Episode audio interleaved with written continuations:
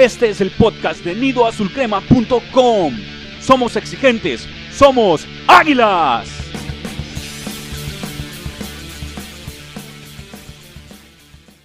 Hola comunidad azul crema, me da mucho gusto que nos acompañen a otra emisión del Nido Podcast. Soy su amigo Baster y en esta ocasión hablaremos de una teoría que ha rodeado al americanismo desde hace mucho, mucho tiempo.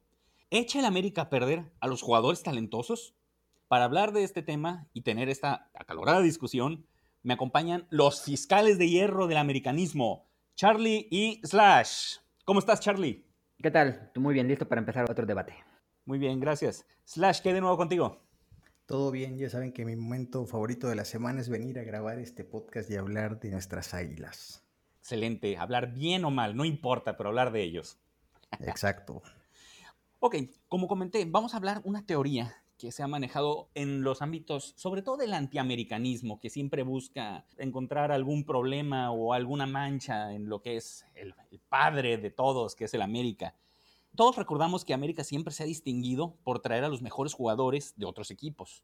Sin embargo, no todos rinden de la mejor forma, y tal parecer que algunos pierden sus poderes en cuanto se visten de azul crema. Al parecer, no cualquier estrella del fútbol mexicano está hecha para jugar con las águilas podemos recordar varios jugadores que han vestido la camiseta del América, que no han rendido eh, a lo largo de toda su historia.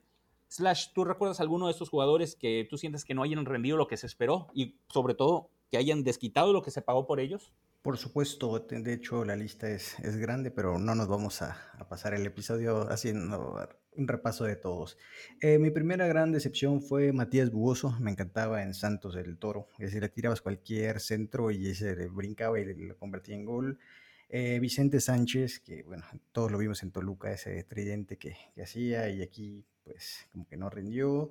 Edgar Castillo, el, el famoso homie que estaba en Santos, me gustaba mucho por la lateral izquierda. De hecho, me acuerdo un gol, uno de sus primeros goles que hizo con Santos, la forma en la que definió a pase filtrado, dije, ese es el lateral izquierdo que necesitamos. Se me cumple el capricho. ¿Y qué pasa? El homie borrado del equipo. Ah, lamentable. Y también está este que igual nunca entendí, pero llegó con cierto estatus, que es este Ariel González, que llegó del, que llegó del Irapuato, si no estoy mal. Venía a hacer buenos goles ahí, pero obviamente jugar en el América está años luz de jugar en equipos pequeños, entonces son de los que me vienen a la mente eh, ahora mismo. De hecho, ahorita que comentaste del Homie Castillo, él incluso tuvo dos etapas con el América y en ninguna rindió. Malísimo. Sí, sí, una decepción total, porque sí, pintaba para mucho, muchas cosas muy buenas, incluso para selección, y terminó yéndose con la selección de Estados Unidos, que tampoco hizo nada ahí. Charlie, ¿tú tienes algún nombre que se te venga a la mente que no, no rindió lo que se esperaba en América?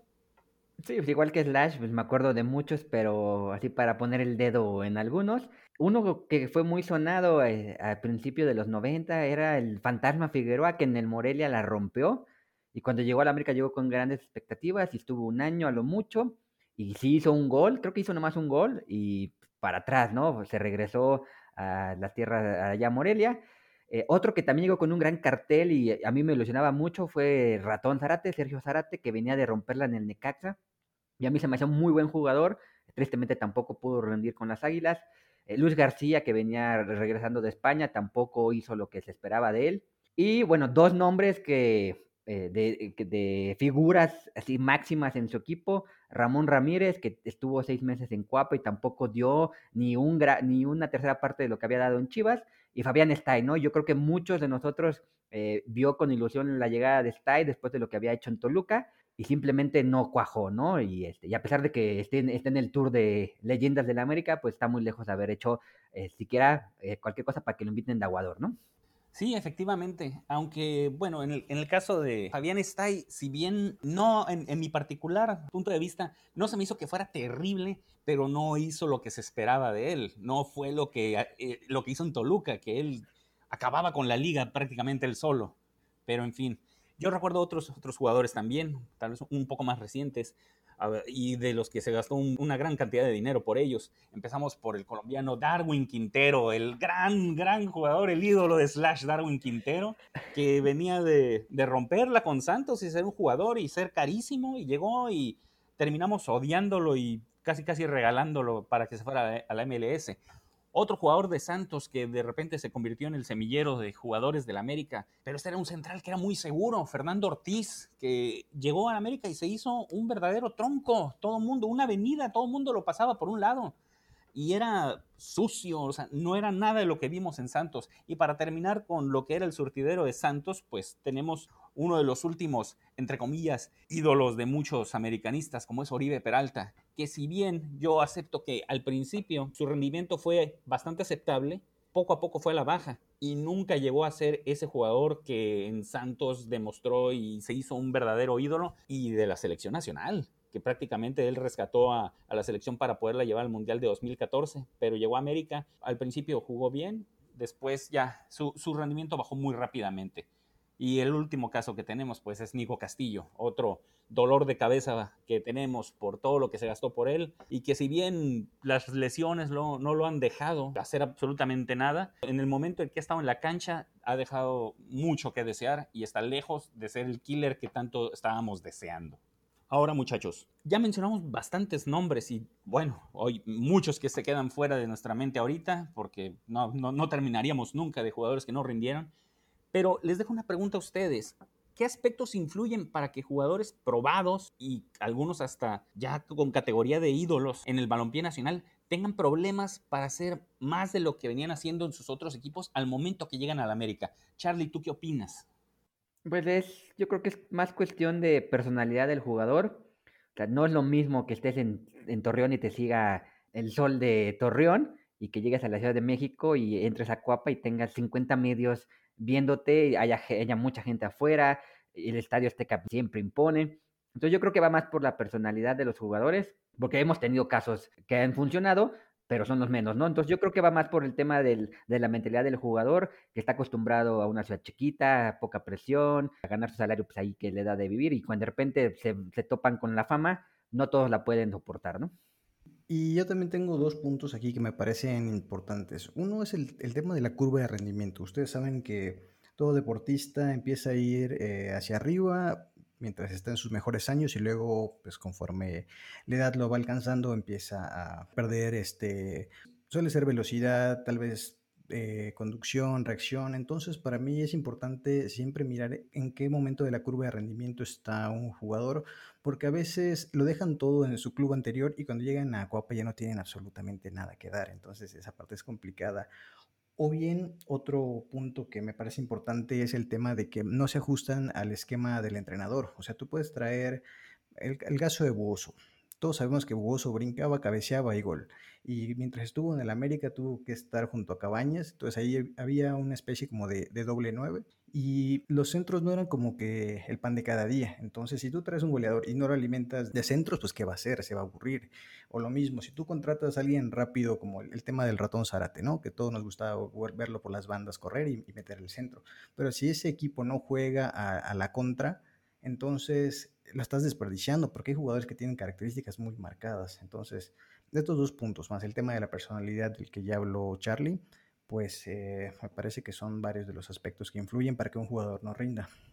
Yo creo que para redondear lo que comenta Slash, o sea, sí mantengo lo que digo, pero sí también es importante. El goleador de Santos, pues tenía al Pony Ruiz, ¿no? Que te daba 10 pases de gol en un partido, y aquí en el América, pues eh, llevamos muchos años buscando a alguien que haga eso, ¿no? Y en el caso de Stay, bueno, pues tenías a Cardoso enfrente, entonces cualquier pase, bueno o malo, pues te lo iba a terminar en las redes, ¿no? Entonces, sí, yo creo que va por falta de personal del jugador y también, como dice Slash, también igual no se pueden acoplar al esquema que tenía, que tenía el América en su momento, pero aún así, un jugador excelente, un crack, pues tiene que acomodarse donde esté, ¿no? Entonces, sí hay muchos factores que, que, que se involucran en que un jugador no termine de rendir lo que rindió en otros equipos como dice el dicho, el que es perico donde quiera es verde. En teoría sí, es una es un hecho que hay problemas de adaptación tanto a un sistema, incluso hasta una ciudad, que no, no están acostumbrados a cierta altura, a cierta temperatura.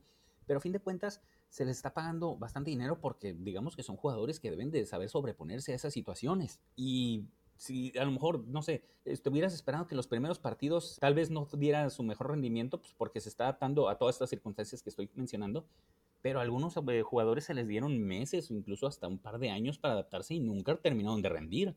Otra cosa que yo he observado es que como, como bien dijeron, hay algunas veces que vienen de equipos de perfil más bajo de plazas mucho más discretas, con no tan mediáticas.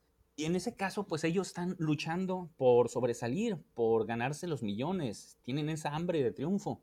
Algunos jugadores pueden pecar de conformistas porque a lo mejor llegan ya a la América y dicen, ya gané mis millones, ya tengo mi contrato multimillonario, ya no tengo nada que demostrar y pierden esa hambre, que a lo mejor eso es lo que los llevaba a dar su mejor rendimiento y a convertirlos en estrellas en otros equipos.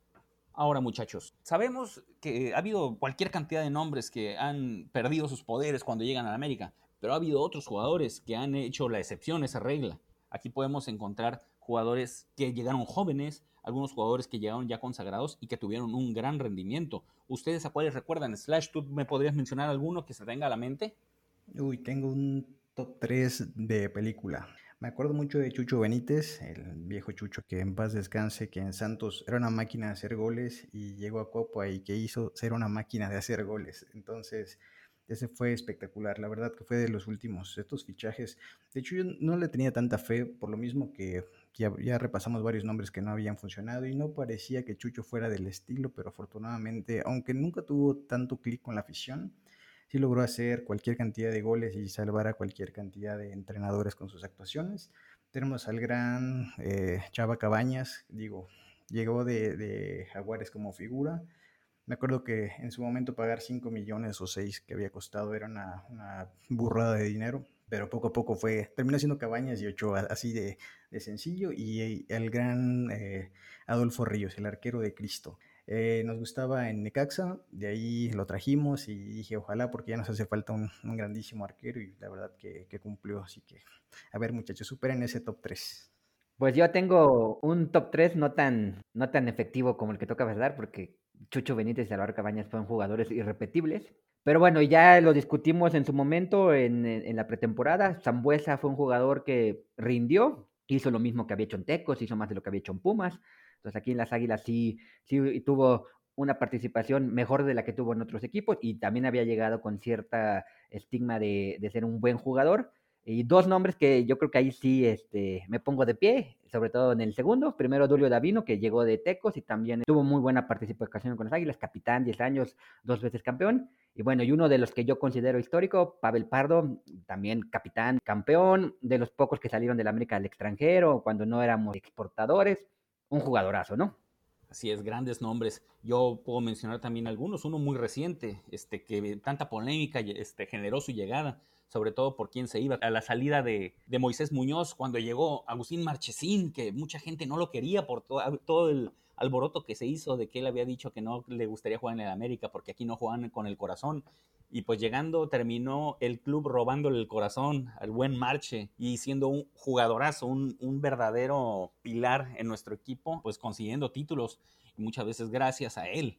Otro gran jugador que había caído como que en un pequeño bache, pero tenía esa estampa de ídolo, el matador Luis Hernández, que recuerdo que no tuvo esa oportunidad de jugar en Europa después del Mundial y pensamos, no, no, ya perdió su oportunidad, se fue a Tigres y llegó a la América pues a, suplir a la salida de Cuauhtémoc Blanco y pensamos que a lo mejor ya habían pasado sus mejores tiempos y terminó siendo un verdadero, verdadero jugadorazo. Eh, si bien no estuvo en el momento de disputar la liguilla, pues estuvo en el plantel que ganó el, campeonato del verano 2002, pues sus actuaciones lo llevaron al Mundial precisamente.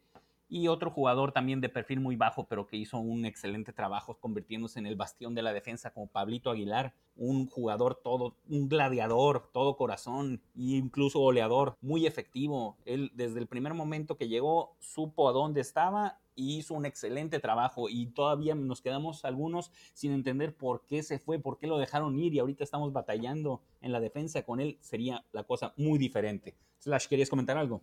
Hombre, eh, con, estos nombres me regresan un poco las ganas de que sigamos intentando esto de contratar figuras de otros equipos, porque no es fácil, la verdad que jugar en América no es fácil. Y de ahí es que me gustaría preguntarles, empezando con mi buen Charlie, ¿Por, qué creemos que estos jugadores sí rindieron? O sea, ¿qué hicieron estos, los que acabamos de mencionar, este top 9 bastante, bastante bueno, con respecto a los que ya mencionamos antes? ¿Cuál fue la diferencia y por qué estos sí rindieron? Pues eh, más allá de la calidad que los nombres que dijimos eran jugadores probados, jugadores que también llegaron a rendir en algún momento en su selección, pues Marchesín llegó a la selección de Argentina y cosas así yo vuelvo a lo que comenté eh, hace rato, es cuestión de mentalidad, ¿no? Chucho Benítez es un jugador que no se rendía nunca y se mostraba en la cancha, ¿no? Lo pateaban, se levantaba y lo volvían a patear, se volvía a levantar y se iba con un jugador colgado en la, en la camiseta y corría, corría, corría.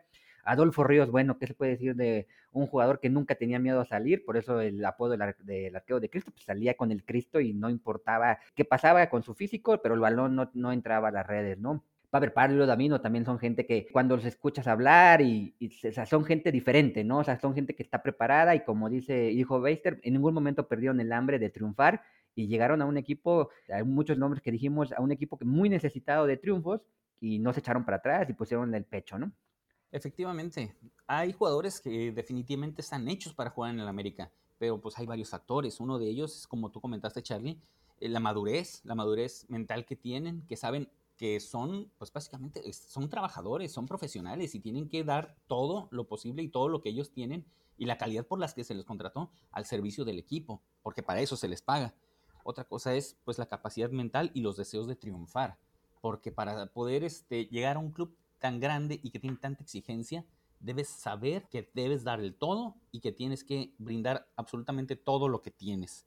Y otra cosa es que sepan soportar la presión y disfrutar la presión. Que hay jugadores que les gusta estar bajo presión y que es cuando mejor juegan y cuando hemos visto esas jugadas que quedan en la memoria de todos nosotros, que no cualquiera hace.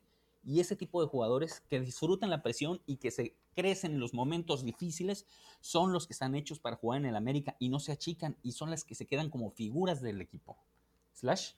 Yo estoy de acuerdo con estos aspectos que, que ustedes han mencionado, no hay demasiado que agregar, salvo una cosa que me gustaría comentar. Hace no demasiado tiempo eh, en una entrevista para Fox Sports dijo eh, Piojo López, el único y auténtico Piojo, el único que yo voy a recordar en Cuapa, que lo primero que hicieron los directivos de ese entonces fue preguntarle, López, Claudio, ¿tienes ganas de venir a la América?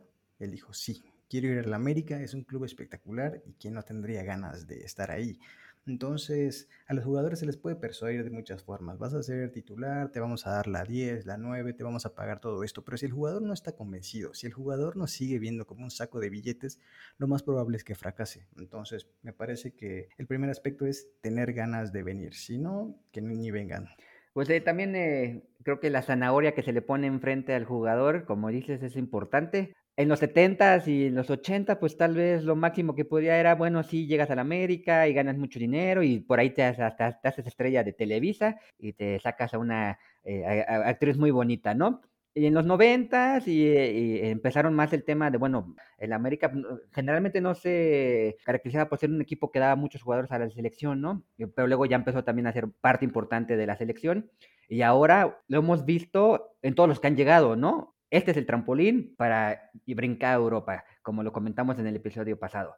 Entonces creo que es muy importante qué te da este equipo. Y como dice el Piojo López, vio un equipo, pues digamos, con instalaciones de primer mundo, con que se le paga bien, con una televisora que lo que la acompaña. Entonces sí, es, muy importante también a dónde llegas, ¿no? Porque no es lo mismo llegar a los chapulineros de Oaxaca que llegar a la América, ¿no? Entonces sí, sí es importante qué le, qué le ofrece al jugador más allá de la cancha, ¿no? Más allá de, de, eso. Y yo creo que sí es muy importante tener un club que te paga bien, que te arropa bien, que es candidato al título casi siempre, que te puede llevar a la selección de tu país, o lo que pasó con Marchesín, es, nunca pensamos que un arquero de la América eh, fuera titular de la selección argentina, este, ya sabemos que Celada fue campeón del mundo, pero bueno, es, fue tercer portero y ahí sí se asomaba de vez en cuando, era demasiado. Pero, o sea, ver a Marchesín de titular de la selección argentina siendo jugador de la América es algo que nadie, yo creo que nadie se, se, llegó a imaginar. Y bueno, los colombianos todos son seleccionados. Entonces es bien importante qué te ofrece el club a cambio de que tú te la partas, ¿no? Y como dijo Beister, y lo repito, el hambre con la que tú llegues y sepas lo que te va a dar el club de regreso a lo que tú des es muy importante, ¿no? Completamente de acuerdo, pero Charlie, no demerites a los chapulinos de Oaxaca, el próximo quinto grande, ¿eh? Muchachos, para concluir, vamos a acabar con esta discusión definiendo, ¿es mito o realidad que la América echa a perder a los jugadores? ¿Qué opinan muchachos? Pues a mí me parece que ningún club del mundo echa a perder ningún jugador. Yo entiendo que también ningún jugador va a querer perder prestigio ni quieren ser etiquetados como fracaso, así como ningún club va a querer perder dinero. O sea, siempre que se contrata a alguien se tiene la buena voluntad de que vaya bien para todas las partes. Sin embargo, estas circunstancias de las que hablamos al principio son las que definen si un jugador rinde o no. Entonces yo no creo que ningún club eche a perder a nada, simplemente a veces se alinean los astros para que una contratación de modo figura funcione y otras que no. Así que es absolutamente falso. Charlie, ¿tú qué opinas? Yo creo que es falso, pero depende mucho del jugador, como lo hemos dicho. Pero obviamente pues, el América impone, ¿no? Entonces un jugador chiquito, un jugador que tenga eh, eh, inteligencia emocional nula o, muy poca, pues sí se va a impactar por el equipo, ¿no? O sea, no per se no, no es el equipo el que lo echa a perder, pero yo creo que la imagen y la grandeza del mismo equipo hace que otros jugadores se hagan chiquitos, ¿no? Ok, entonces con esto vamos a cerrar y eliminar por completo ese mito inventado por los antiamericanistas que tienen envidia. Es completamente falso porque ningún jugador se echa a perder en el América. Simplemente no todos los jugadores están hechos para jugar en el América. No soportan tener que estar en el más grande son jugadores de equipo chico. De acuerdo. Totalmente de acuerdo, sí. Bien, muchachos, con esto vamos a dar por concluido este nuevo episodio del Nido Podcast. Eh, agradecemos de nueva cuenta a todos nuestros seguidores. Recordamos que nos apoyen con sus suscripciones, sus comentarios que nos ayudan a mejorar día con día. Y les recordamos de visitar nuestra página de nidoazucrema.com. Charlie, ¿Les puedes recordar las redes sociales donde nos pueden localizar, por favor? Claro que sí, muchas gracias por eh, este debate, siempre es un gusto y estamos en arroba nido azul crema en Twitter y en Facebook estamos como nidoazulcrema.com. Sí, es, ahí pueden encontrarse todas las actualidades que vamos publicando día con día. Slash, ¿en qué plataformas pueden escuchar este y los demás episodios y los futuros episodios del Nido Podcast? Exacto, eh, con este episodio somos seis. Todos están disponibles en Spotify, están en Google Podcast, en Apple Podcast y en Anchor, donde les voy a dejar el link para que ahí vean todas las opciones que tenemos. De la misma forma, los pueden ver en YouTube si prefieren, porque para gustos hay de todo. así que muchas gracias por sus comentarios, por sus suscripciones. Todo nos sirve para hacer este show que finalmente lo hacemos de americanistas para americanistas. Muchas gracias muchachos, les agradecemos de nueva cuenta y recuerden, somos exigentes, somos águilas.